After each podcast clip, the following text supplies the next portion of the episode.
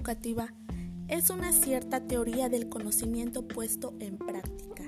El educador conoce y precisamente por eso enseña. Paulo Freire. Hola, buen día. Mi nombre es Argelia Quichú Pérez Salvador, estudiante de la maestría en innovación educativa de la Universidad de Los Ángeles. Materia didáctica. Docente doctora López Cernas María del Rosario. El tema de hoy es importancia de la didáctica. Durante mucho tiempo la didáctica ha sido entendida como una disciplina que conlleva al campo del éxito educativo. Sin embargo, muchas veces creemos que con solo impartir una serie de actividades o estrategias dentro o fuera del aula de clases, ya con ello nos aseguramos de un supuesto éxito pero es difícil.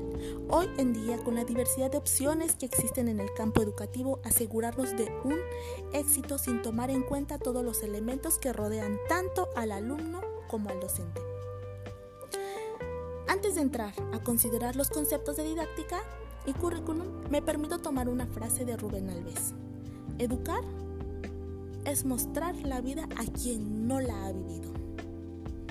Bien, esta frase de este filósofo pedagogo brasileño recoge si bien uno de los aspectos más importantes de la educación, que muchas veces olvidamos por el afán de nuestra vida, en preocuparnos solo por ser docentes y no por ser verdaderos maestros que ayuden a mostrar la vida a quienes no la han vivido.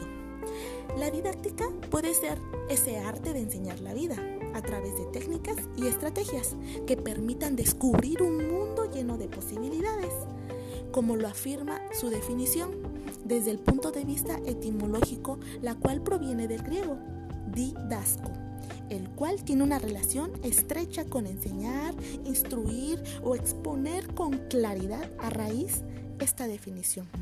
Muchos autores han expresado su sentido y significado de la didáctica como se expondrá a continuación. Por ejemplo, para Domingo Contreras, la didáctica es una disciplina que se encuentra su razón de ser en la intervención de la enseñanza, en su compromiso con la práctica educativa y sin embargo la enseñanza como práctica social no se mueve guiada por la didáctica. Por otro lado, Litwin menciona con relación a la definición del campo la didáctica expresa. Entendemos a la didáctica como teoría acerca de las prácticas de enseñanza significadas en los contextos socio-históricos que se inscriben. Las prácticas de la enseñanza constituyen para otros una totalidad que permite distinguir y reconocer el campo en que se inscriben tanto en sus consideraciones epistemológicas como en su interpretación social histórica Por otro lado tenemos lo que es el currículum. Es lo que es transmitido con éxito en diferentes grados a diferentes alumnos por profesores implicados utilizando materias y acciones apropiadas de cuerpos legitimados de conocimiento, habilidad, tacto y propensión para actuar y reaccionar que son elegidas para la instrucción después de una reflexión seria y una decisión colectiva por representantes de los que están involucrados en la enseñanza de un grupo específico de alumnos que son conocidos por los que toman decisiones. SWAP 1983. Bueno, y de esta forma Frente a estas definiciones de didáctica y currículum y la relación que tienen, nos encontramos con el rol que debe asumir tanto el alumno como el docente en su proceso de enseñanza. El primero no debe comportarse como un mero espectador del proceso y el segundo como un dador solo de conocimientos. Teorías o técnicas. El acto didáctico por sí mismo es comunicativo. Históricamente, la didáctica magna de Comedio nos presenta la primera gran obra sistemática de un tratado pedagógico y esto es reconocida como la matriz del origen del pensamiento pedagógico moderno y marca la constitución de la didáctica como disciplina sustentando como punto principal la definición epistemológica, la cuestión de la base normativa y prescriptiva.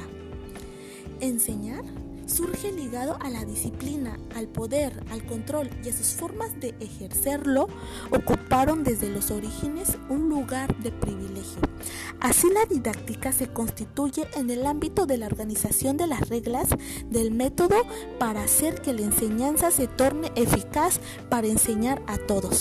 La enseñanza se convierte así en una práctica social, en una actividad intencional que responder a necesidades y determinaciones que están más allá de los deseos individuales de sus protagonistas. Participa más bien del flujo de acciones políticas, administrativas, económicas y culturales que forman parte de la estructura social. Como lo expresa Apple 1986, las prácticas educativas son prácticas morales y no pueden ser plenamente interpretadas sin adoptar una rúbrica ética. Por otra parte, tenemos como referencia a Contreras. Él menciona que entendemos los procesos de enseñanza-aprendizaje como simultáneamente un fenómeno que se vive y se crea desde dentro. Esto es procesos de interacción e intercambio regidos por determinadas intenciones en principios destinadas a hacer posible el aprendizaje. Bueno, los elementos que diferentes autores presentan implicados en el acto didáctico son el docente, el disidente, el contenido, el contexto, según sea el elemento central del proceso, según cuáles sean todos los elementos implicados que generan un modelo distinto de una actuación didáctica. Tenemos aquí, por ejemplo, a Cuba.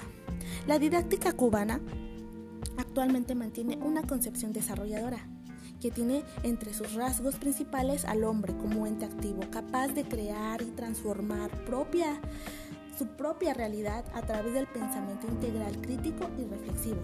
Sostiene además que mediante procesos de socialización y comunicación se propicia la independencia cognoscitiva.